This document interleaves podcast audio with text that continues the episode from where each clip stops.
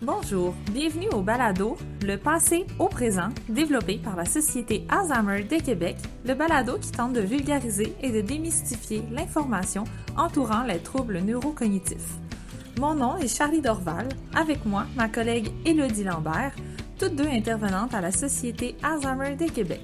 Avant de débuter, nous vous invitons à visiter notre site web sociétéalzheimerdequebec.com si vous souhaitez faire un don ou vous informer sur nos services.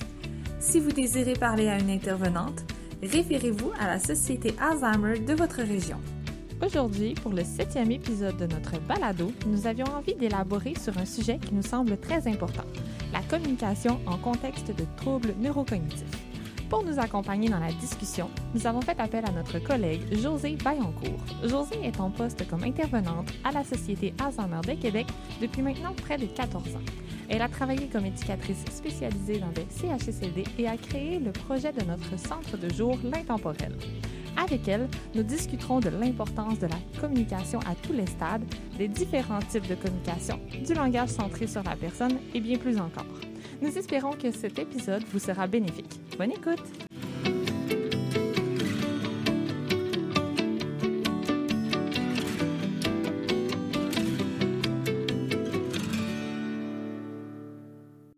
Donc, bonjour José, bonjour Charlie. Allô, bonjour. On est très content de t'avoir avec nous aujourd'hui, José. José est notre collègue ici à la Société Alzheimer de Québec. Euh, pour commencer, on aimerait ça que tu te présentes. T'es qui, toi, José? Euh, Qu'est-ce que tu fais ici à la Société Alzheimer? Ben oui, ben ça me fait plaisir d'être avec vous aujourd'hui. Euh, moi, c'est sûr que je suis intervenante sociale, mais à la base, je suis éducatrice spécialisée de formation. Alors moi, c'est sûr que ça me ramène en 93 quand j'ai terminé ma formation. Un an après que je naisse. J'étais pas encore née. alors ok, vous pourriez être les filles, bref. Euh, alors c'est ça, quand j'ai terminé ma, ma technique, moi j'avais vraiment une attirance pour la clientèle âgée. Euh, je, je suis issue d'une famille où est-ce que la, les valeurs familiales, on était très tricotés serrés. Ma grand-mère qui avait des atteintes cognitives demeurait à la maison. Alors j'étais été dans le bain très jeune. Euh, je me souviens d'aller euh, d'avoir été euh, aider ma grand-mère en CHSLD, euh, soutien, aide à l'alimentation, Ok. euh, peigner ses cheveux. Alors pour moi, c'était plus naturel d'être avec une clientèle aînée que avec des enfants. Alors, de fil en aiguille, en terminant ma, technique, j'ai travaillé cinq ans dans les réseaux euh, des CHSLD du Kamouraska. Alors, c'est sûr que quand on sort de l'école, on veut beaucoup, euh, euh, on, espère, on croit en ce qu'on a appris. Alors, mais c'est énormément l'expérience auprès d'aînés, surtout dans des unités prothétiques avec des gens qui avaient des atteintes cognitives, euh, que j'ai vraiment dire oui, c'est la clientèle, euh, des gens qui ont des troubles neurocognitifs.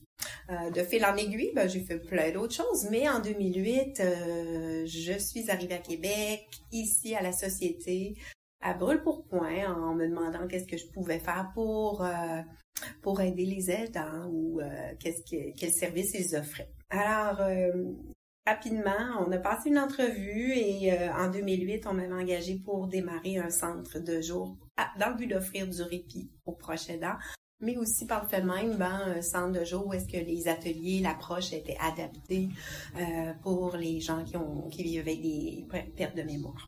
Alors, euh, de fil en aiguille, euh, ce nom-là a changé. On a appelé le Alterépi, le centre de jour. Alors maintenant, il est connu sous le nom du centre de jour L'Intemporel. Oui, puis on, en parle dans un de nos épisodes pardon, précédents avec Laurie. Donc, ça nous permet, c'est le fun de t'avoir, parce que ça nous permet de connaître un peu la genèse. C'est toi qui l'as créé, qui l'as mis sur pied, en fait, ce centre de jour-là. Mhm. Oui, oui, c'est ça. Puis aujourd'hui, ben, la thématique sur la communication, ça m'interpelle beaucoup.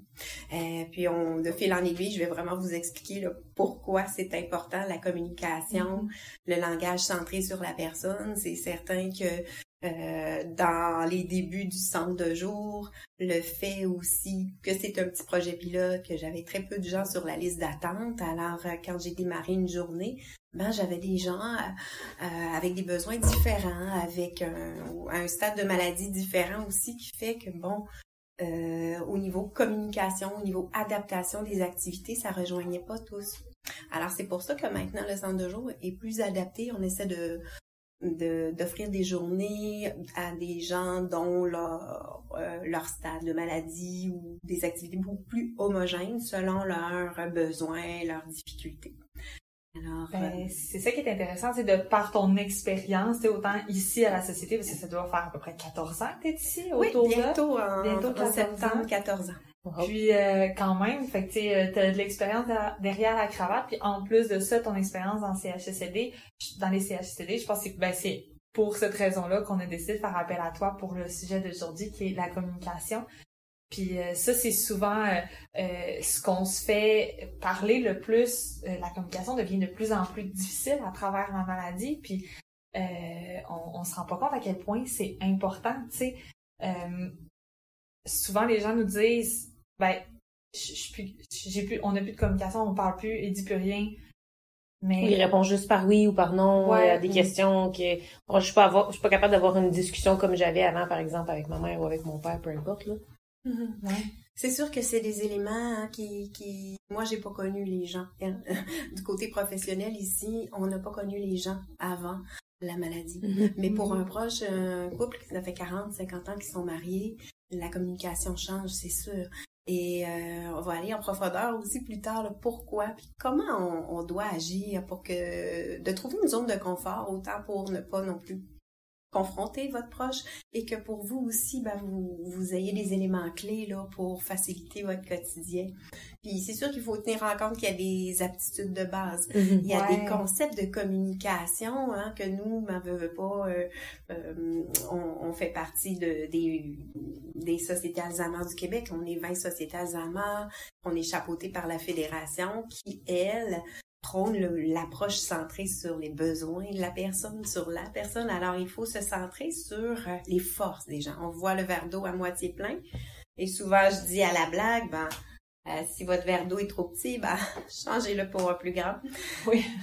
c'est vraiment différent, mais on se rend compte, de base, les conseils que je dis souvent, c'est quand on communique avec une personne qui a des atteintes cognitives, peu importe le stade, peu importe l'évolution, il faut être authentique.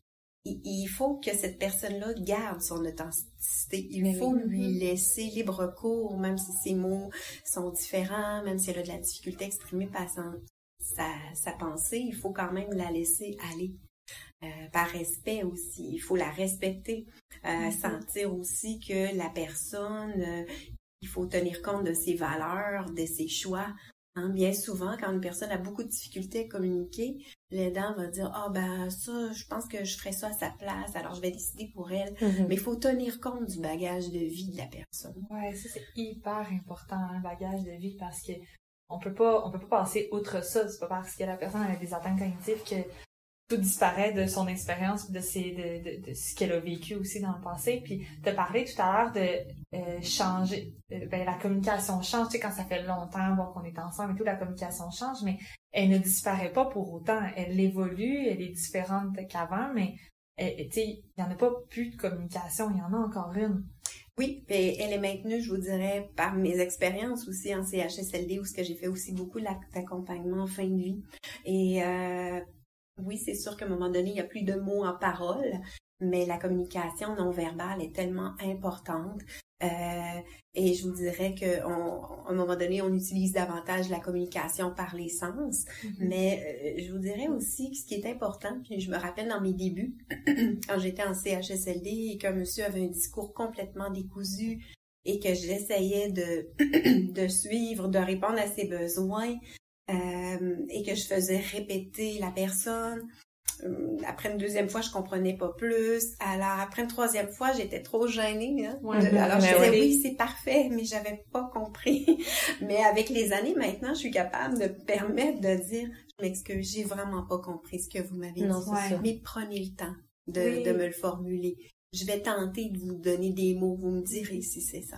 Alors, il faut pas conclure rapidement. Non, c'est ça. Il faut pas prendre pour acquis ce que la personne nous dit, puis de... C'est nous, si on dit quelque chose à quelqu'un, puis que ça fait trois fois qu'on répète, puis la personne nous dit oui, mais alors que la question, elle devait pas se faire répondre par oui, euh, on va être offusqué. Donc, c'est la même chose pour quelqu'un qui est atteint d'un trouble neurocognitif. Oui, et c'est ça, puis c'est souvent ça qui, des fois, peut amener une frustration de la mm-hmm. personne. Des fois, on va entendre, ah, il est réactif, il se fâche maintenant. Mais il faut vraiment donner le temps à la personne au même titre que d'avoir une écoute active. Dans le sens que même si la personne a un discours décousu, qu'elle a envie de discuter, que ça, ça n'arrête pas. Même si on ne comprend pas, juste de dire, ah ben oui, ah, c'est vrai. Juste de sentir pour la personne qu'on est là, puis qu'il y a quelqu'un qui prend le temps de se déposer, d'être à l'écoute, euh, ça peut justement juste être libérateur pour lui, là, mm-hmm. au moins de sortir tout ce qu'il a envie de mm-hmm. dire. Alors ça, c'est, des choses qui, des fois, il faut pas euh, omettre dans notre accompagnement. L'empathie est vraiment primordiale aussi. Moi, je, des fois, je reflète un peu à la situation suivante. Si, exemple, demain matin, vous avez des problèmes de mémoire, c'est un combat de tous les jours. Hein. Moi, je trouve que ces gens-là, ils ont une grande résilience de se lever à chaque matin et de se dire qu'est-ce que j'ai fait hier? Je m'en rappelle pas. Mm-hmm. Alors, euh, il y a une bonne résilience dans l'adaptation, l'évolution de cette maladie-là. Mais moi, je dis tout le temps aux gens, imaginez demain matin, vous vous réveillez, vous êtes dans une chambre d'hôtel à Hong Kong. Mm. Euh, comment vous parlez pas la langue, Comment est-ce que vous allez faire pour vous faire comprendre mm-hmm. pourquoi je suis arrivée ici? Comment est-ce que vous aimeriez qu'on vous aide? Alors, quand on se met en mode comment j'aimerais qu'on m'aide, à ce moment-là, c'est sûr que l'empathie est là et votre accompagnement va être euh, vraiment adéquat. C'est sûr que le langage non verbal est mm-hmm. très pertinent. On dit tout le temps qu'il y a seulement 7% euh, des mots qui sont retenus lors d'une conversation. Mhm. Puis quand tu parles de langage non verbal, euh, tu, tu, tu, tu, mentionnes quoi par rapport à ça? Tu sais, ben, je, je, pense que la plupart des gens le savent, mais peut-être qu'il y en a qui sont pas nécessairement qui savent pas nécessairement qu'est-ce que c'est précisément le langage non verbal. Mhm. Oui, le, le, langage non verbal, mais c'est beaucoup l'imitation, la suggestion. Euh, on va y aller beaucoup aussi euh, par l'imitation donne un exemple.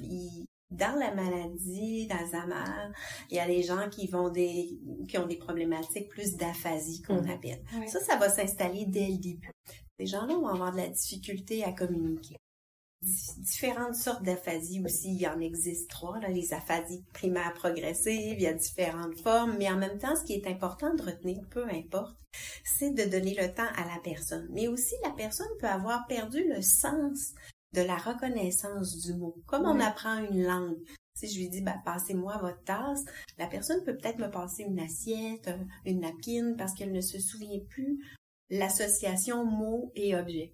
Alors, bien souvent, on va y aller par imitation. On va dire, ah, oh, ben, aimeriez-vous me passer la tasse? Alors, on peut pointer la tasse. Mm-hmm. Souvent, si on demande de couper des choses, des légumes, ben, on va dire, ah, fais comme ça, en reproduisant le geste. Ça, ça peut faciliter. Ben oui, la mémoire visuelle est très, très forte. Mm-hmm. Alors, ça, c'est sûr qu'il faut l'utiliser. Il faut faire attention aussi au double sens. Hein. Moi, par exemple, dans notre philosophie du mouvement Zamor, on, on est respectueux de la personne dans notre langage. On ne veut pas infantiliser les gens. Alors, c'est sûr que des fois, quand on veut dire suggérer, on sait qu'une personne peut-être qui est rendue à un stade où elle a des problèmes d'incontinence, mais on veut pas l'infantiliser. Alors moi, je me rappelle dans mes débuts que j'avais dit à une dame, au lieu de dire avez-vous envie de pipi, alors pour éviter ça, j'avais dit est-ce que vous avez envie d'aller aux toilettes? Elle m'avait dit non, mais j'ai mal.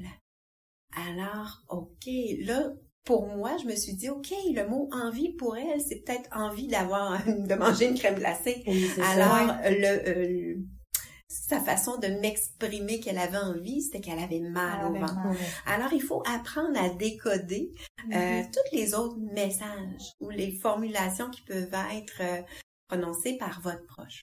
Être au-delà des mots qu'il dit, mais bien dans les faits, dans les gestes, de l'observer. Euh, Observer aussi ses comportements, le, langage du corps aussi, la posture, le, est-ce qu'elle a des tics, par exemple, au niveau des mains, ça peut peut-être signifier qu'elle est anxieuse ou tu peu importe. Il faut devenir très euh, très alerte dans le fond, très, observateur là. Énormément, être à l'affût euh, du non-verbal. Dieu sait que c'est l'aidant qui est souvent le mieux placé parce qu'il est 24 ben heures sur 24 avec son proche il va développer euh, des liens, il va comprendre des choses. Euh, mm-hmm. euh, je donne souvent par exemple que au centre de jour, quand les gens des fois sont un petit peu plus anxieux, ils se demandent à quelle heure ils vont partir.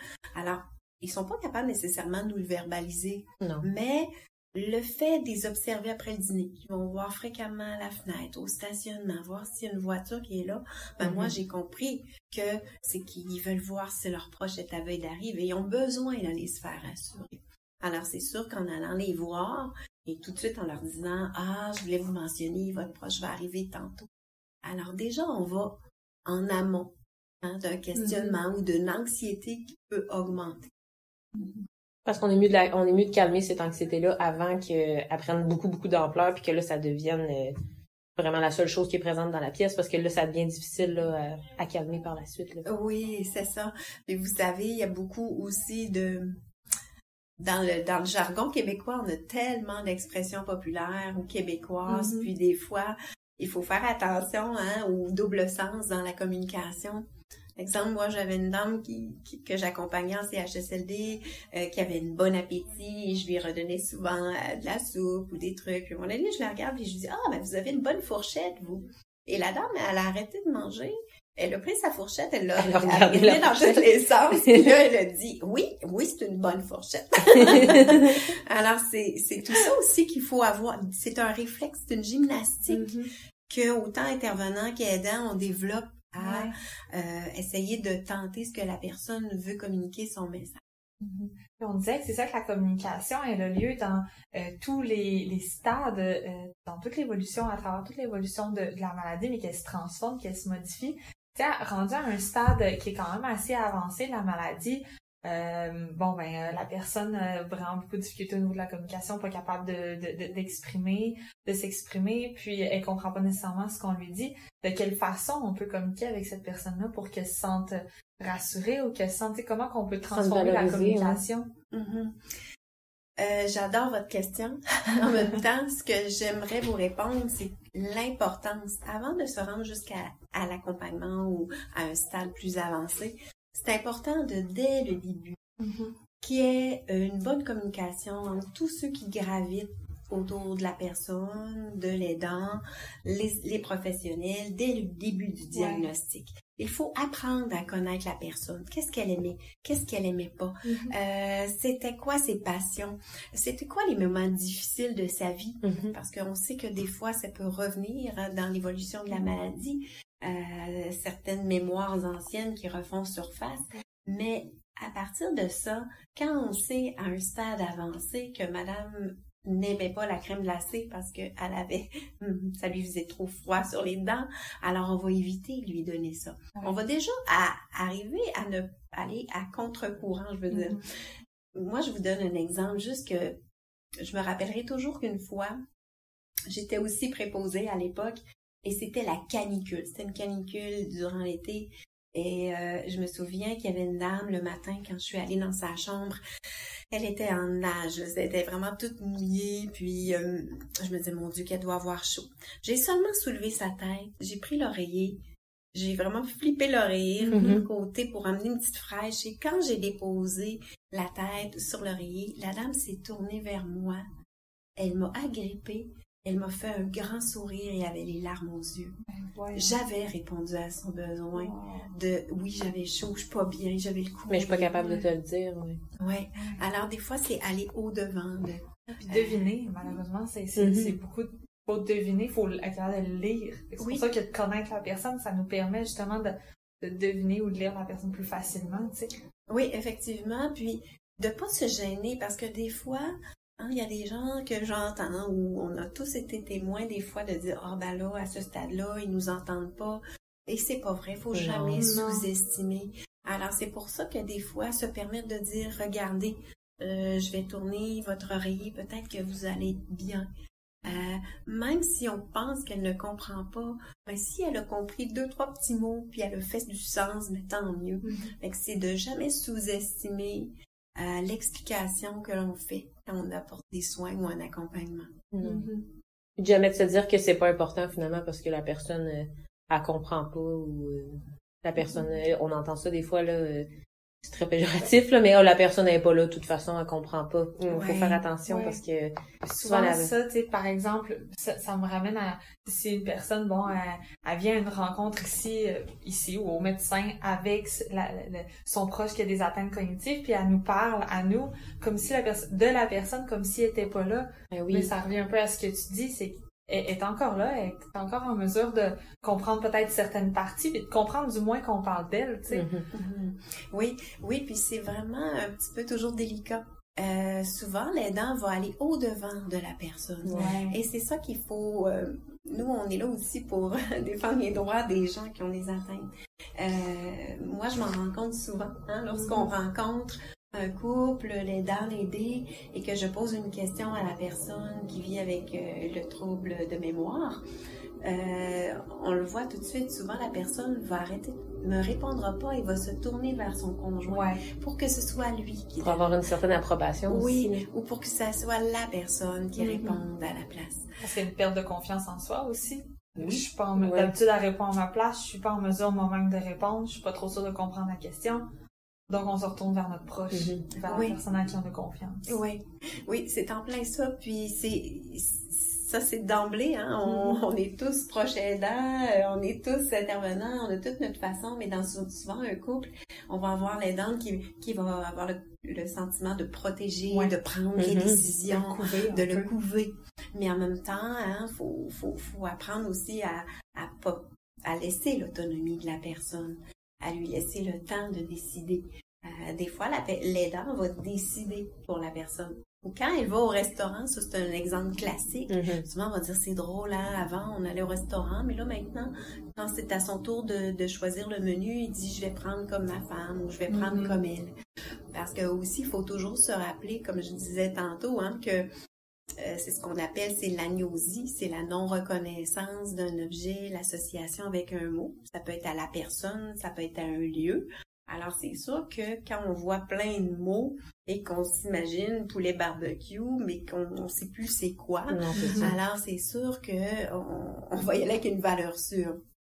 Mais en même temps, euh, on parlait de différents trucs ou techniques. Puis des fois, avoir une image va permettre de dire le poulet barbecue. Ben, mm-hmm. on a une petite, mm-hmm. image de petit poulet barbecue. Ou, euh, alors, l'image en tant vient beaucoup aider à prendre des décisions limiter les choix. Hein. Oui, c'est ça, je euh, poulet portugais, barbecue, une cuisse, une poitrine. Parce que des fois, les menus sont immenses là au restaurant, on va se dire. Même moi, j'ai pas de la misère. moi, j'ai prise de décision zéro. Non, ouais. Donc, effectivement, quand justement tu as de la difficulté à te, te, te, mettre en image ce qui est écrit, Ouais.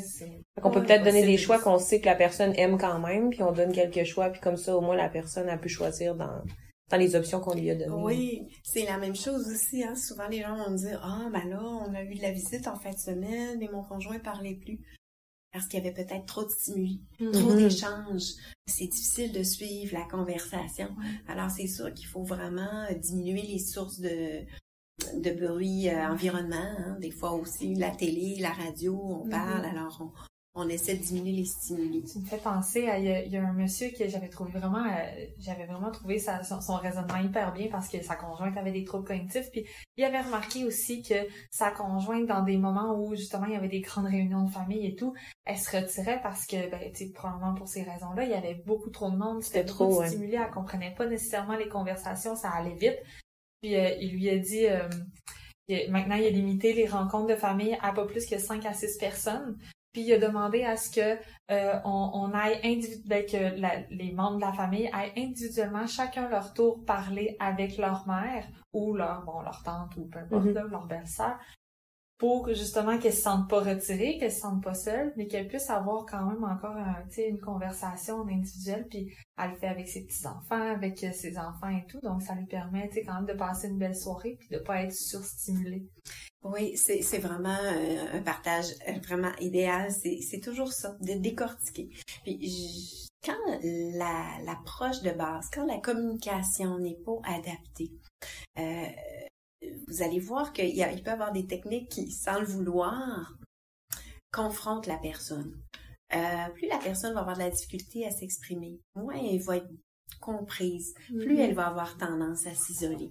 Et souvent, moi, je dis tout le temps, le médecin, lui, il va vous prescrire euh, un médicament pour ralentir la maladie, mais moi, je vais vous prescrire euh, des rencontres sociales. Ce qui est important, c'est que la personne reste active, Oui. demeure en contact.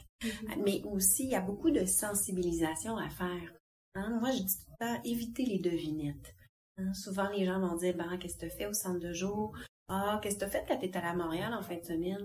La personne ne s'en rappelle pas. Mhm. Alors, euh, elle va, elle va peut-être répondre, oh, ça a été bien plaisant, on a fait plein de choses. Mhm. Alors, c'est sûr que c'est très vague, mais la personne se sent pas à l'aise de se faire poser ces questions-là.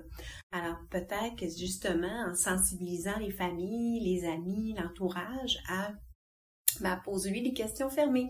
C'était-tu le fun quand vous êtes allé à Montréal? Oui ou non? Alors, euh, les choix de réponse aussi, euh, ou les questions fermées, c'est vraiment une belle alternative pour ceux qui démontrent des difficultés de communication. Oui, puis ça me fait penser, justement, on entend souvent parler au langage euh, qui est centré sur la personne.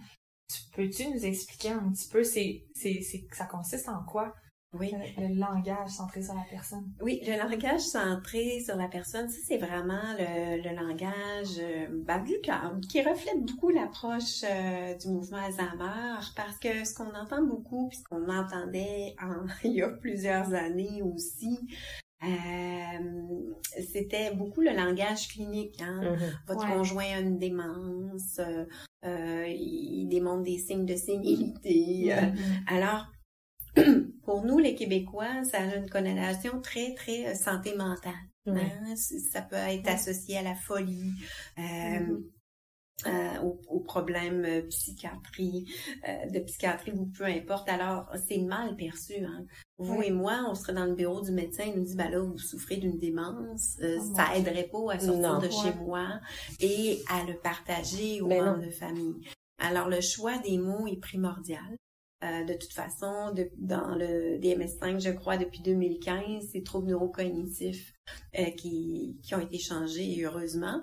Mais dans- on entend encore On l'entend encore, terme-là. malheureusement. Et Il est encore dans le langage commun, puis même médical. tu sais, les- surtout les, les, les Il y médecins en a qui sont l'écrivent encore sur âgés, les, les sais. prescriptions ou sur les, Ouais. les papiers. Là, on les voit encore, là, démence mix ou euh, Ouais, démence ouais. à corps de Lewy, alors que c'est pas démence à corps de Lewy. Non. c'est ça. Alors, les gens remarqueront pas corps de Louis, mais ils vont focuser Ben sur oui, bien sûr, ben oui. Alors, c'est un peu ça qui fait que par le respect de la personne, hein, c'est, puis moi, je le dis toujours, ça n'affecte pas l'intelligence. C'est, la personne trouvera des façons de communiquer, hein, Mhm. comme je vous disais, par des exemples, par son non-verbal, par sa démarche, par les Mhm. questions récurrentes qui souvent euh, cachent une anxiété, un besoin d'être assuré. Alors, c'est d'apprendre à décoder tous ces, ces mots-là. Dans le langage aussi, hein, les gens vont dire, euh, euh, mon petit monsieur, ma petite madame, nous, on veut pas infantiliser Non. les gens. Euh, et au même titre que moi, si je vivais avec un diabète ou quoi que ce soit, ben, les gens diraient pas c'est José la diabétique. Hein. Je suis une personne avant tout. Quand on a reçoit un diagnostic, c'est pas une fatalité. On devient pas le diagnostic, en fait. C'est ça. Il faut pas voir la fatalité en fait, mais il faut voir vraiment que, ok, on est en début, on met les, les actions en œuvre. Hein? Beaucoup de gens aussi, quand je parle du langage centré sur la personne, ben, c'est que c'est c'est des mots étiquettes. Hein? Il va y avoir une gardienne qui va venir à la maison. Ouais. C'est sûr que ça passera pas auprès d'un adulte. Ça garde des Euh, enfants, ouais, un c'est ça. Il est rendu aux couches ou euh, on va vous mettre une bavette. Euh, c'est tous des termes que Mhm. tablier, accompagnement, euh, protection. Alors, le choix des mots est très pertinent. Ouais. Pour s'assurer qu'il soit pas confrontant puis que ce soit pas euh, dénigrant pour la personne, en fait. Oui, c'est ça. Puis il y a beaucoup encore, beaucoup de stigmatisation. hein, de- il y a beaucoup de préjugés, de stéréotypes. Alors c'est sûr que nous, on est là aussi pour euh, sensibiliser les gens à, à, euh, un meilleur accompagnement, une meilleure acceptation. Ouais. Faut en entendre parler, en fait, pour justement que ça devienne normal. Ben, pas normal, mais tu sais, que ça devienne courant puis qu'on Oui, soit, plus, qu'on ait plus la honte d'en parler puis de, de, de, de, fréquenter ces gens-là, justement. Oui. Et quand on parlait au début, Charlie, là, de Oui. l'évolution de la maladie, euh, euh, je, je faisais toujours un petit parallèle d'une dame qui, elle, commençait... Parce que dans l'évolution de la maladie, peut-être qu'on l'a vu dans un autre balado, mais il y a beaucoup le, la personne va avoir une meilleure euh, rétention d'informations, des informations récentes, anciennes de sa vie, la mémoire épisodique. Euh, qu'est-ce qu'elle a fait dans sa vie, les voyages mm-hmm. qu'elle a fait, euh, historique aussi. Hein, ben, je suis née en 42, c'était dans le temps de la deuxième guerre mondiale. Euh, les, événements, les événements de vie marquants qui ont, qui ont eu lieu dans son enfance ou dans des moments euh, où elle était plus jeune. C'est ça. Alors, pour quelqu'un qui a de la difficulté à initier une conversation, ça on l'entend souvent aussi, mon mari ne parle plus. Mais des fois, d'aller dire, hey, vous, là, c'est votre voyage à Old Orchard, vous vous êtes mariés là, et de relater les faits, permet à la personne bon de s'émouvoir, de revivre des bons moments et aussi de dire oh regarde, elle prend le temps pour moi. Ben oui. Elle prend le temps, elle connaît mon histoire, elle aime ça m'entendre. Alors c'est d'aller beaucoup dans ce sens-là parce que la personne peut dans l'évolution de la maladie avoir de moins en moins de mots, mais toujours trouver des façons à elle de se faire comprendre ou se protéger. Je vous donne un mm-hmm. exemple. Moi, j'ai accompagné ma belle-maman qui avait des atteintes cognitives. Puis, euh, et on est trois belles filles dans la famille. Alors souvent, euh, elle m'appelait José, blablabla. Jusqu'au jour où j'arrive chez elle et elle me dit Ah, mais c'est ma bru préférée. Oh, c'est flatteur. J'espère qu'elle dit pas ça à tout le monde. Elle dit pas ça à toutes ses brues. On se rend compte qu'elle le disait à mes deux autres belles-sœurs aussi. Mais c'était un mécanisme de ben protection parce qu'elle me souvenait plus de mon nom. Et plus la maladie avançait, à un moment donné, c'était, tiens, de la grande visite. Mm-hmm. C'était plus ma bru. C'était de la grande visite. Alors, le facteur arrivait, c'était de la grande visite aussi. Ça. Alors, ça n'affecte pas l'intelligence, la preuve. La personne va se développer des façons de camoufler ses pertes. Ben oui.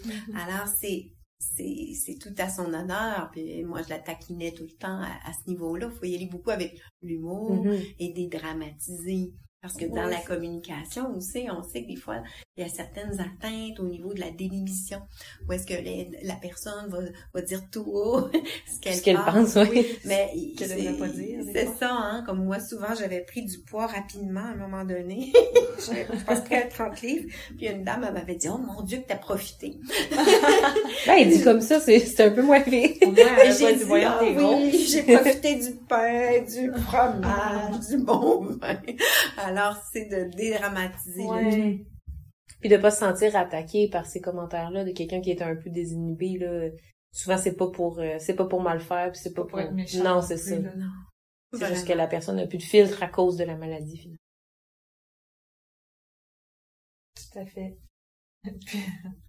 Généralement, c'est ça. Il y a des fois, il y a des gens où est-ce que, bon, le filtre est plus là et des aidants ou aidantes, ils se privent de sortir ah, parce qu'ils nous disent, ben, mm-hmm. euh, je sais pas, moi, euh, je, je veux plus aller au restaurant parce qu'ils passent des commentaires. Oui, puis c'est, oui, effectivement, on les a reçus aujourd'hui, les cartes. C'est là que tu t'en viens. Oui.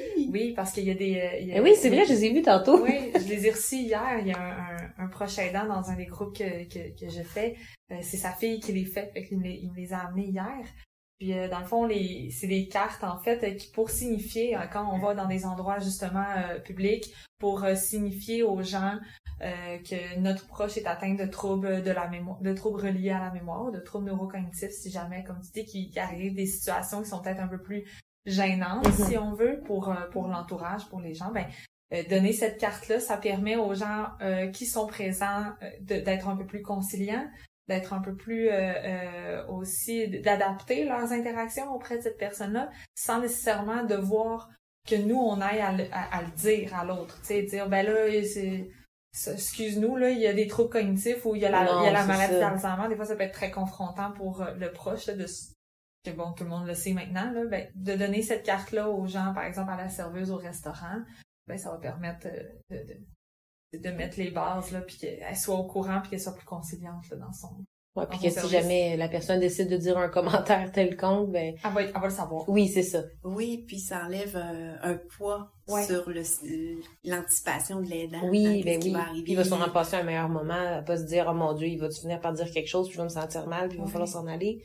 Là, la personne va pouvoir plus profiter, je pense, de, de leur C'est comme une, petite carte d'affaires, fait que si jamais les gens veulent en avoir, là, on en a ici, là, mm-hmm. qu'on peut, mm-hmm. qu'on peut donner justement pour, euh, pour aider certaines personnes à pas éviter de sortir, à pouvoir sortir malgré tout, puis euh, continuer leurs activités. Oui, c'est vraiment vrai. Puis c'est beaucoup dans la subtilité. Euh, moi, je me rends compte aussi, euh, au même titre, des fois, on, quand une adaptation, quand l'accompagnement au niveau de la communication est plus ou moins adapté, euh, on, des fois, on va entendre oh, mon, il paraîtrait que les gens deviennent agressifs ou mhm. réactifs. Hum, c'est très rare, à moins vraiment que la personne le soit dans, dans son dans sa nature propre. Mais je vous dirais que souvent, c'est à nous à adapter.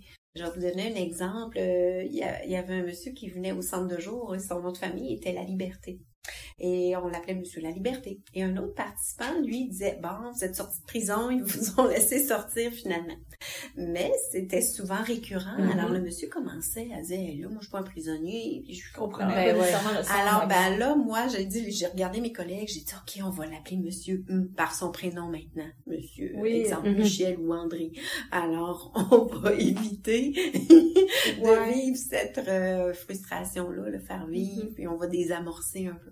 Alors, c'est toujours un peu de s'adapter euh, parce que chaque réalité est, bien différente d'une ouais, personne. Tu parlais de comportement réactif, tu sais, euh, bon, euh, ah, comme tu dis, on entend souvent, ben là, il est agressif, mais cette agressivité-là, je le mets toujours en guillemets, là, c'est pas un terme qui est super agréable à entendre, mais euh, tu sais, cette agressivité-là ou les répétitions, des comportements des fois qui sont un peu considérés comme ben, dérangeants, si on veut, tu sais, euh, c'est leur moyen parfois de communiquer justement à un de nous communiquer leurs besoins puis c'est leur inconfort peut-être ou leur anxiété oui, souvent il faut le voir comme un besoin qui n'a pas été répondu, oui, ça. dans le sens que euh, souvent si la personne euh, euh ou une attitude, hein, des fois, je dis, il y a des gens, des fois, on dirait qu'ils s'acharnent à, à, dire, ben, je te l'ai dit hier, qu'elle allait venir nous mm-hmm. voir, mais là, je te le répète, tu vas finir par savoir. C'est comme s'ils mm-hmm. mm-hmm. pensaient qu'on a eu un conditionnement qui se fait. Mais ça fait, comme moi je dis tout le temps, ça fait supplice la goutte d'eau. Mm-hmm. C'est qu'à un moment donné, la personne ne fait pas exprès de s'en rappeler. Alors c'est sûr qu'elle peut être réactive, se fâcher. Ça, souvent, on, peut le voir, cette réaction-là. Ou à l'inverse, la personne va devenir de plus en plus isolée. Elle ne prendra plus d'initiative parce qu'elle a toujours peur de la critique. Hein? C'est la mémoire affective qui reste. Mm-hmm. L'événement, elle s'en rappellera pas, mais elle va se souvenir que ça a été désagréable. Alors, la mémoire du cœur retient euh, euh, ce que la mémoire oublie, là, je vous dirais. Mm. Effectivement. Puis, euh, tu sais, dans le fond, tout est dans notre façon d'approcher ces personnes-là. Tu sais, oui, on parle que la communication, il y, en, a dans tous les stades, mais il faut tellement adapter notre façon de parler à la ben personne, puis de, parce que tu sais on, peut pas autant dans le non verbal que dans les mots qu'on utilise euh, c'est important de d'avoir un ton qui est adéquat d'avoir un ton qui est doux parce que ou tu sais de s'assurer aussi que toutes les fonctions euh, euh, cognitives soient bon soient alertes ou de s'assurer que tout l'environnement aussi soit propice à la la communication, te parler un petit peu de stimuli, si par exemple, bon, il y a de la musique ou la télé fonctionne. Des fois, on appelle des, ou on reçoit des appels, on entend la télévision en arrière, elle est tellement forte. ben oui, il y a un problème auditif probablement, mais c'est sûr que si la télé est toujours ouverte à ce son-là, à un moment donné, ben, il nous entendra peut-être pas. Là, si on se met à crier, ben, voyons pourquoi qu'elle est fâchée. C'est toujours d'adapter notre façon de lui parler parce que c'est sûr que si nous, on a s'il a l'impression que nous, on est fâché quand on lui parle, c'est sûr qu'il va venir euh, soit anxieux ou il va développer une certaine colère. Voyons, pourquoi qu'elle est fâchée, pourquoi... Mm-hmm. C'est vrai ce que vous dites. Puis en même temps, on dit souvent, les statistiques disent que 50% des gens qui reçoivent un, trouble de neurodiagnostic, un diagnostic de trouble neurocognitif, excusez, je vais aller trouver. Alors, euh, souvent, ils le reçoivent trop tard. Et justement, parce que la, la communication, elle peut s'installer dès le début, les mm-hmm. difficultés de communication ou de compréhension. Les familles vont aller investiguer en, en voyons, au niveau des, des, des soins auditifs. Ouais. Ils vont dire, ah, on va aller euh, en, voyons, en audiologie. justement. Je pense qu'il m'entend pas bien, il me fait répéter souvent, euh, il, il, me dit oui, mais il s'en rappelle pas. Alors, des fois, c'est très subtil. On pense que c'est un problème auditif, Mm-hmm. Oui, ça fait vraiment partie aussi peut-être des troubles neurocognitifs. Et ça s'installe vraiment subtilement. Euh, et quand on parle de l'approche centrée sur la personne, moi, je me dis, tant que la personne, elle est capable de faire des choix, c'est important. Au centre de jour, avant la COVID, euh, on accueillait 60 personnes par semaine. Et je me souviens qu'à un moment donné, j'avais une, une collègue qui m'avait dit ah ben regarde José, dans l'armoire, j'ai fait euh, une référence avec le nom des participants, qu'est-ce qu'ils aiment boire, thé ou café. Et moi, j'avais dit Ah, c'est drôle, pourquoi tu leur imposes le choix? Et on peut être juste ça à un certain moment donné, dire oui ou non. Mhm. Est-ce que toi, qu'il y a une journée qui a envie de boire un café puis une autre fois un thé? c'est ça. Alors je me dis pourquoi déjà tout déterminer à l'avance? Est-ce qu'on mhm. peut encore leur laisser le choix? Est-ce que ça te tente tout le temps, toi, de prendre un café sur l'heure du midi? Peut-être que des fois, tu dis, oh non, peut-être que une tisane, ça me ferait du bien. Alors, des fois, on fait ça clé en main pour s'éviter des tâches, mais euh, il faut éviter mm, justement. Essayez toujours de solliciter la personne, lui mm-hmm. donner des choix fermés. Hein. Voulez-vous ça ou ça? Euh, des fois, ça peut l'aider. Il faut pas lui dire qu'est-ce que tu en penses? Euh, dire c'est trop, vague. Aimerais-tu qu'on invite les enfants à souper ou si on va au restaurant? Mm-hmm. Des fois, dire qu'est-ce que tu aimerais faire ce soir pour souper? C'est trop large. Alors, d'en donner des choix, de diriger, alors ça permet euh, à la personne de, se sentir valorisée, estimée. D'avoir encore un contrôle aussi sur ce qui, sur sa vie, sur ce qu'il souhaite faire, puis sur ce qu'il aime. Parce que la confiance en soi, on prend un coup avec le ben diagnostic. Et mm-hmm. la façon dont l'estime de soi aussi, puis je me rends compte souvent que quand on va y aller dans une direction, dans, un mode impératif, ah ben venez m'aider, on va faire telle affaire. La personne va devenir nerveuse, va dire ben là je peux pas, j'ai de la difficulté. Mm-hmm. Et par contre, si on le formule à ah ben vous vous êtes bon l'autre fois vous m'avez aidé à la vaisselle, voulez-vous venir m'aider? J'ai besoin d'aide. Euh, alors c'est beaucoup tout est dans la façon de présenter les choses, puis des fois, ça va nous amener une meilleure collaboration, où la personne va se sentir un petit peu plus en confiance dans la façon de formuler les choses. plutôt que de lui donner l'impression qu'on le force à le faire, peut-être lui donner aussi l'impression qu'on a envie qu'il vienne avec nous ou qu'il fasse l'activité. Qu'on a besoin d'aide, souvent ça, ça, fonctionne ah, très j'aimerais Vraiment, j'ai besoin de ton aide, j'aimerais ça que tu, tu m'aides à faire telle telle affaire.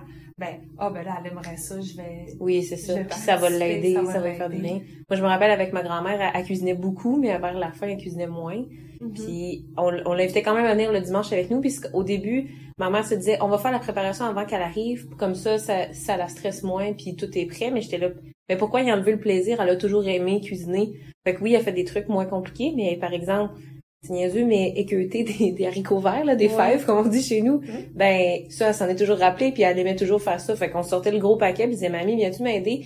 Il y en a beaucoup, puis moi j'ai de la misère à faire ça, puis elle me disait, ben oui, puis elle était contente de faire le chaudron de fèves, de mettre l'eau, puis de mettre sur le sur le poêle. Fait tu sais, pourquoi s'empêcher complètement d'enlever la tâche alors qu'on peut, la, personne est encore capable, peut-être pas de faire le souper au complet, non. Moi, il aurait dit, mamie, viens-tu m'aider à faire le souper? Elle aurait peut-être dit, hum, non parce qu'elle savait qu'elle avait de la difficulté, mais de donner une tâche précise puis de dire que c'est pour m'aider, ça fonctionnait très bien. D'adapter la tâche. Oui. Puis ça lui donne l'impression qu'elle était encore utile, tu sais. Oui, c'est ça, c'est d'aller travailler l'estime de soi, euh, le maintien des acquis. Euh, on n'est pas en mode apprentissage hein, dans, non, non. dans la maladie, mais il faut toujours maintenir les intérêts qu'ils ont eus, euh, toujours valoriser ce qu'ils ont fait. Baisser nos euh, attentes aussi comme euh, comme proches là. Oui, et apprendre aussi à peut-être stimuler la personne. Souvent ils vont dire ah mon conjoint il vidait de la vaisselle, il passait la tondeuse, maintenant il le fait plus. Mais en disant ah bien ah j'ai préparé la tondeuse, tout est beau, j'ai starté, là, vas-y, je te laisse aller, là. Toi, tu fais des belles lignes droites, moi, je, je fais ça tout croche. Parce que eux, des fois, de se mettre en fonction, l'organisation. C'est plus difficile. C'est très difficile, là, de, on appelle ça la mémoire procédurale, de décortiquer une tâche. Mais, en donnant des consignes une à la fois, une étape à la fois, ça, ça va faciliter. Parce que si on dit trop d'informations, là, je vais sortir la tondeuse, j'ai remis de l'essence, je suis allée en chercher un matin parce qu'il n'y en avait plus dans le garage. Mm-hmm. non, ça. Alors là, la personne, on l'a déjà perdue. C'est vraiment une étape à la fois. Ou juste de, de dire, peux-tu passer la tondeuse? Ah, ça- passer c'est la vague. tondeuse. Mhm. Et où la tondeuse? C'est quoi, tu sais, comme tu disais tantôt, Agnosie, bon, tondeuse, oui, mais ça ressemble à quoi une tondeuse? Ouais, c'est aussi bien ce ton de la, de la barbe. Excuse-moi, je vais se raser Oui, la barbe. oui, ben Mais c'est comme à le fait. concept de mettre la table. C'est quand même abstrait, là, quand on dit à quelqu'un, quand on sait, OK, mettre la table, on sait c'est quoi, mais quand on le sait pas, mettre la table, qu'est-ce que tu veux que je fasse avec la table? je la Ça, mets où, la table? Oui, C'est très abstrait, la. Oui, c'est Ouais. ça. Mais si, par exemple, on dit à la personne, peux-tu m'aider à mettre les napperons sur la table, puis qu'on fait peut-être le premier napperon, ben là, la personne va suivre, il va faire euh, les autres Ouais. napperons. C'est sûr qu'il y a plus d'accompagnement qui Oui. se fait, par exemple, mais en même temps, ça, ça permet à la personne, justement, d'augmenter son estime d'elle-même. Pas l'impression, parce qu'on entend des fois, il y a des messieurs ou des dames qui disent, je sers plus à rien, je fais plus rien chez. Mhm. C'est un peu triste, tu sais. Oui. Ou une chance que mon conjoint ou ma conjointe est là parce que moi, je serais plus capable de rien faire. Alors que la personne a sûrement encore des très belles forces. là. Oui. Oui. Et c'est vrai ce que vous dites, puis souvent, euh, l'aidant, hein, comme on- il y a toutes sortes d'aidants, hein, il y a toutes Ouais. sortes de, de gens, il y a des gens qui vont être proactifs, d'autres qui disent, ah ben moi je le laisse aller, euh, je fais d'autres choses, mais aussi, faut, ça prend beaucoup de résilience pour être un proche aidant. Ouais. Euh, surtout quand on est en couple depuis 40, 50 ans, qu'on a une façon de placer notre table ou de mettre les ustensiles. Faut lâcher prise. hein. Ouais. C'est pas grave si la fourchette est à droite puis le couteau est à gauche. Mm. Euh, L'important, c'est qu'on en ait pour manger. Ouais, C'est ça. C'est de réduire ces attentes-là. Des fois, c'est difficile aussi quand on a été indépendant. Un couple qui est très indépendant, bon, chacun font leurs petites affaires, Oui. chacun de leur côté, mais là, tout d'un coup, la personne, elle vient tout le temps vers nous à chaque cinq minutes pour dire, ben là, qu'est-ce que tu fais? Ben là, qu'est-ce que tu fais? Ah, qu'est-ce que tu fais? Tu sais, ça, ça peut être, comme tu dis, tu sais, ça, ça prend de la patience, là, c'est, c'est, ça peut être difficile, là, quand on est, euh, on est indépendant, puis on a toujours vécu, bon, d'une certaine façon, puis on a toujours eu les mêmes habitudes, puis là, tout d'un coup, tout change. Mais le changement de rôle aussi devient difficile. Quand que je pense, exemple, si je pense à mes parents, euh, que c'est ma mère qui fait tout à l'intérieur, par exemple, le manger, que c'est mon père qui fait tout à l'extérieur, que là, mon père s'est blessé dernièrement, puis que les rôles sont complètement inversés, c'est pas facile là, de complètement changer les rôles. Fait qu'avec quelqu'un qui est atteint de troubles neurocognitifs, c'est souvent ce qui arrive, c'est que les rôles deviennent échangés. On le voit, le, les, je pense à un aidant qui m'a appelé justement hier, qui du jour au lendemain devait faire le ménage, la bouffe, puis qui était pas habitué, puis qui a dû prendre des cours de cuisine pour s'en sortir parce qu'il voulait donc, mais il a fallu qu'il réapprenne, puis ça a été difficile pour lui, mais il a fallu qu'il aille un certain lâcher prise de se dire non, c'est pas parfait comme elle faisait, mais on se nourrit quand même bien, puis euh, on a encore du plaisir. Ouais. Mm. Oui, c'est ça. C'est de, de, de, de toujours essayer de voir le positif, de stimuler la personne, et travailler l'estime de soi. Oui. Ouais. Très important. Puis on a te parlé un petit peu d'aphasie tantôt. Euh, je, je veux pas nécessairement qu'on rentre euh, bon euh, sur les explications hyper Ouais. complexes, mais on se rend compte des fois qu'il y a des gens euh, à travers euh, différents types de, de, de, de troubles cognitifs qui ont euh, plus de difficultés que d'autres à communiquer. Euh, je pense à bon certains participants au centre de jour qu'au niveau de la communication c'est extrêmement difficile. Bon la recherche, la perte du mot là est très importante. Euh, Qu'est-ce qui fait que certaines personnes ont on, que ce soit parce que il y en a qui ont des, des aphasies ou d'autres, tu sais, qu'est-ce qui fait qu'il y, y en a qui ont plus de difficultés que d'autres à, à, à Communiquer. justement, C'est souvent un petit peu aussi la région du cerveau qui est affectée. Mhm. ouais. la progression de la maladie. Euh, J'aime ça vous poser cette question-là parce que je vais, je, genre, en même temps pour nos auditeurs, là, je vais pouvoir euh, vous référer un lien qui, qui est intéressant. Ouais. Euh, oui, la communication devient de plus en plus difficile certaines fois, mais des fois c'est dès le début. Euh, maintenant, on, ça fait partie des troubles neurocognitifs. On appelle ça des aphasies primaires progressives, APP. Ils sont sous-catégorisés en trois. je rentre pas là-dedans, je suis pas orthophoniste. Il y a logopénique, non fluente et euh, sémantique. Mais je dirais que la sémantique, c'est elle qui est souvent euh, et, et- et, qui, qui est reconnue davantage dans la maladie d'Alzheimer parce que la sémantique, c'est ça fait partie vraiment de, des, des difficultés de communication qu'on remarque le plus souvent parce que la personne ne se souvient plus du mot. Qu'est-ce que ça veut dire? Ok. Comme apprendre une autre langue. Les APP primaires, les aphasies primaires progressives, euh, il y en a beaucoup par contre. Au Québec, on dirait qu'il, je crois qu'il y aurait environ juste trois personnes par 100 000 personnes qui auraient des atteintes, mais ils sont souvent sous forme précoce, entre Mhm. 55 et 65 ans. Euh, J'aime beaucoup le site, puis je vais vous le donner en, en, en référence, c'est euh, le site de l'Université Laval. C'est une plateforme sur les APP où est-ce qu'ils font des recherches. Euh, je vous donne vraiment le lien Internet actuellement. C'est app-ffl.ulaval.ca. Alors, euh, quand vous arrivez sur le site, c'est vraiment bien fait. C'est écrit « Je suis un proche aidant » ou « Je suis un professionnel ». Quand vous êtes proche aidant, vous cliquez, Là, vous allez voir les trois formes euh, les plus fréquentes. Mm-hmm. Et là, ils vont donner une zone conseil. Euh, et, vous avez vraiment beaucoup de stratégies à mettre en place. Euh, c'est plus rare, mais c'est sur des affections qui, qui progressent, qu'on remarque au début. Souvent, la mémoire, l'orientation va être moins affectée que dans la maladie d'Alzheimer. Mais c'est vraiment au niveau de la communication c'est peut-être la forme un petit peu aussi au mm-hmm. niveau euh, pariétal, temporal, euh, frontal qui est affecté. C'est important aussi de garder en, tête que c'est pas parce que justement la personne a des difficultés de communication comme ça, ben, par exemple elle a, de la, fait de l'aphasie, qu'elle a justement, euh, elle comprend pas nécessairement ce qu'on dit parce qu'on se rend compte des fois qu'au niveau de la mémoire, comme tu dis, c'est affecté après, donc ils gardent quand même une bonne mémoire malgré le fait qu'ils ont de la difficulté à communiquer au niveau du langage. Tu sais, par exemple, sur un monsieur qui euh, qui vient ici, que euh, une journée on parle de, de, cabane à sucre et tout, puis lui on sait que lui il a travaillé dans une cabane à sucre, puis euh, la semaine d'après ou deux semaines après, il nous revient avec sa recette de beurre de beurre à l'érable mm-hmm. parce que tu sais il se souvient qu'on lui avait parlé de la cabane à mm-hmm. sucre, puis il nous avait dit, ben, il y avait de la difficulté à nous le dire, mais il se souvient qu'il nous avait dit qu'il allait revenir avec sa recette, puis comme de fait, il était revenu avec, il s'en souvenait, mais c'est vraiment parce qu'il était pas capable de communiquer tu lui poses la question qu'est-ce que vous avez fait dans votre vie, il n'y a rien qui va sortir, même s'il sait très bien qu'est-ce qu'il a fait. Oui. Parce que souvent, dans ces aphasies-là, on va le remarquer, souvent il y a trois formes où est-ce qu'on va remarquer la personne, euh, dans l'aphasie non fluente, la personne va trouver on va remarquer que son débit est beaucoup plus lent et elle a de la difficulté à mettre en mots sa pensée. Dans la forme sémantique, la personne va oublier, elle aura, elle aura plus la reconnaissance d'un nom, d'une personne, d'un mm-hmm. objet. Dans la forme logopénique, ben, c'est beaucoup plus au niveau euh, de la structure de la pensée, de vraiment expliquer sa pensée. Mais la compréhension, des fois, peut être vraiment, euh, elle est affectée aussi, mais elle peut être vraiment conservée au même titre que la personne, des fois, veut exprimer quelque chose, elle le sait dans son idée, mais c'est les mots qui sortent pas. Quand c'est comme ça, on le, on le ressent beaucoup plus parce que la personne va, va être frustrée. Elle va dire, c'est pas ça que je veux mm-hmm. dire. Mm-hmm. Ça Voyons choque.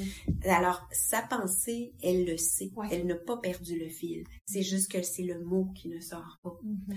Par contre, des fois, il y a des gens que leur discours va être un petit peu plus décousu ils peuvent être mélangés dans les mémoires. Hein.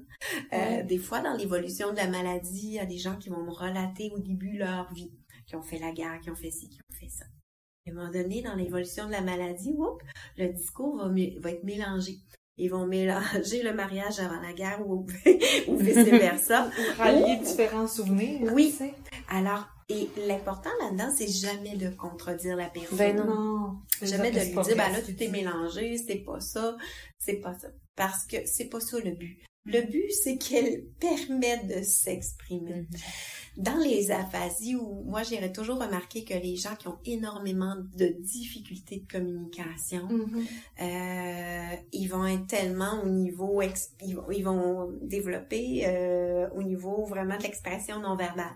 Il y a des gens qui ils vont faire des mandalas, ils vont peindre, les couleurs vont être riches, ils vont voir vraiment là euh, l'expression va vraiment se maximiser sous la forme de la danse, du mm-hmm. chant ou euh, de tout art, art thérapie. Fait que souvent, pour ces gens-là, ils vont préférer être assis à la table, faire un mandala, que mhm. de participer à un quiz découverte. Euh... Tu sais, quand une personne, justement, qui a, la qui, a, une aphasie quelconque, puis elle essaie de nous communiquer quelque chose, c'est quoi la bonne façon, tu sais, de... Est-ce qu'on essaie de finir la phrase avec lui? Est-ce qu'on lui laisse le temps? Est-ce que, tu sais... Parce que des fois, ça, on se rend compte que, bon, là, plus ils prennent de temps à chercher le mot, moins ils vont le trouver. Puis des fois, plus, ça vient anxiogène. Ouais, c'est ça, ça vient anxiogène. Tu sais, comment, c'est quoi la bonne façon d'agir avec ces personnes-là pour les aider justement à nous communiquer de la bonne façon, tu sais, qu'on puisse les comprendre du moins? Je reviens un petit peu au début quand je vous parlais de l'approche de base, hein, de d'avoir une écoute active, de mm-hmm. prendre le temps ou de dire, regardez, prenez le temps. Euh, est-ce que vous aimeriez, des fois, juste dire, aimeriez-vous que je vous que aide, je vous aide ou que je vous dise des mots, mm-hmm. Ou des fois, euh, c'est un peu aller rejoindre ces gens-là, mais de façon simple. Mm-hmm. Quand on est jeune, on apprend les catégories. Hein, on va apprendre euh, des fleurs. Par exemple, je suis petite, je me promène, je pointe une marguerite, je dis c'est quoi ça? C'est une mm-hmm. marguerite, c'est une fleur pointe une tulipe. Ben, c'est une fleur, c'est une tulipe. Mais on apprend à, généraliser. Mm-hmm. Alors que ce soit une rose, une tulipe, avec eux, on va parler de fleurs. Fleurs, ouais. La belle fleur. Alors, on va y aller à la simplicité pure. Mm-hmm. Sujet, verbe, complément. Mais des fois, on peut suggérer. Est-ce que ça vous dérange si je vous propose le mot? Ou prenez votre temps, ça va venir. Ou voulez-vous mm-hmm. venir me le montrer? Pouvez-vous? Ça, c'est toujours essai-erreur. C'est des pistes d'accompagnement. Vous allez voir des gens qui vont être un petit peu plus réactifs si vous essayez de trouver le mot. Mais l'important, c'est de lui laisser le temps de formuler sa pensée. Mais ça, ça me fait penser à un exemple euh, à l'intemporel qui avait arrivé. On avait un jeu de, de chercher trouve, là, de trouver les erreurs. Oui. Puis on, on, avait un monsieur qui avait beaucoup de difficultés au niveau langagé, puis qui y trouvait il nous le pointait, mais il était pas capable de nous dire. Il est où? C'est où? Fait que là, on, là, il fait, ben, venez nous le montrer. Fait qu'il s'est levé debout, puis là, il nous le pointait directement sur le tableau. Fait que c'était beaucoup plus facile. ça l'a valorisé parce qu'il mm-hmm. il était très, très fort, là, dans le jeu, là. Il trouvait tout de suite, il trouvait avant moi, là. Fait que, on a, on a vu que, oui, il y avait un problème de communication, mais on a quand même été capable de pallier euh, au, problème qu'il y avait, là. Puis c'est un peu ça qu'il faut faire, hein. L'objet, l'image, euh, j'avais une stagiaire une fois qui avait dans l'après-midi on sert on sert toujours un jus aux, participants puis j'avais une stagiaire qui, qui demandait à tout le monde voulez-vous un jus de pomme voulez-vous un ci ça? Et le monsieur avait dit non. Hum, quand elle était venue me voir elle a dit non il en veut pas. Je ai dit hum, il en prend tout le temps. Il dit prends le contenant de jus oasis aux pommes prends l'autre de mm-hmm. jus à l'orange et va reposer ta question. Et il a pointé le jus de pomme. Alors pour lui, voulez-vous un jus, c'était trop large. il n'y avait pas le, visuel renforçateur. Mm-hmm. Et que ça, ça, peut être facilitant aussi des choix. C'est même outre les, tu sais, par exemple, si on exclut les, les aphasies, on se rend compte des fois qu'il y, a des gens qui ont, euh, euh, qu'au niveau du langage, ont plus de difficultés justement à, à, trouver le mot ou tu sais à, à s'exprimer, alors que d'autres personnes pour qui c'était une peut-être une fonction dans leur cerveau qui était plus développée. Mm. Je prends exemple sur une dame qui aide sa mère, euh, euh, qui, qui, était dans nos, euh, nos groupes de soutien qu'on a eu ensemble. Sa mère, elle, elle, parle trois langues couramment, encore très bien, même, mais elle, n'est pas capable de se souvenir de sa fille. Mm. Mm-hmm. mais par exemple, au niveau du langage, elle parle et s'exprime extrêmement bien.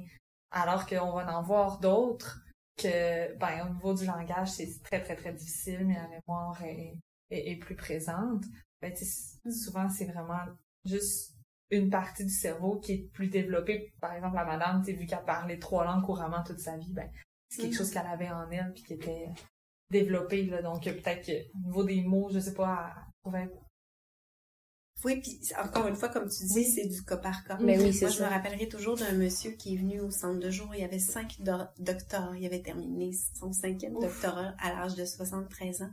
Il parlait six langues et il se débrouillait en mandarin. il se débrouillait.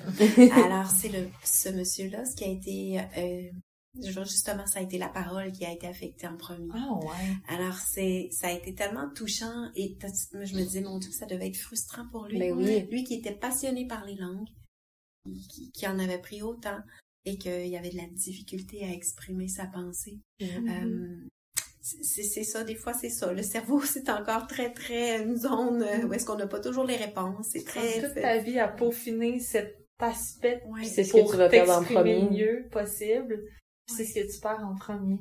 Oui, c'est vraiment. Puis souvent aussi, on, nous, on a une dame italienne qui d'origine italienne qui est venue au centre de jour. Puis on dit souvent que dans la progression de la maladie, la personne, ce n'est pas sa langue première, dans l'évolution de la maladie, va retourner à sa langue première. Mhm. Et cette dame-là, plus on- elle avançait dans la... plus Elle est venue, je pense, au centre de jour trois ans. Mais en dernier, elle, elle commençait à parler en italien de temps Mhm. en temps. Alors, c'était c'était coquet. Ça me donnait le goût de l'apprendre. Oui. On se rend compte que nos exemples sont tous très euh, du centre de jour. Oui.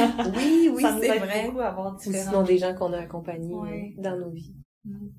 Ben, mais, merci José. Oui, Je pense vraiment. que ça conclut vraiment bien euh, notre euh, notre épisode sur la communication. Ça va permettre à certaines personnes d'adapter, j'espère. On espère, en tout cas, oui. Ça va aider certaines personnes à mieux comprendre aussi. Mhm. Oui, je- ben, ça m'a fait plaisir d'être ici. C'est sûr que euh, je me rends compte, là, j'analyse vraiment la, la, la, la partie de, de ce qu'on vient de discuter, mais je sais aussi hein, que chaque personne a une réalité différente. Mhm.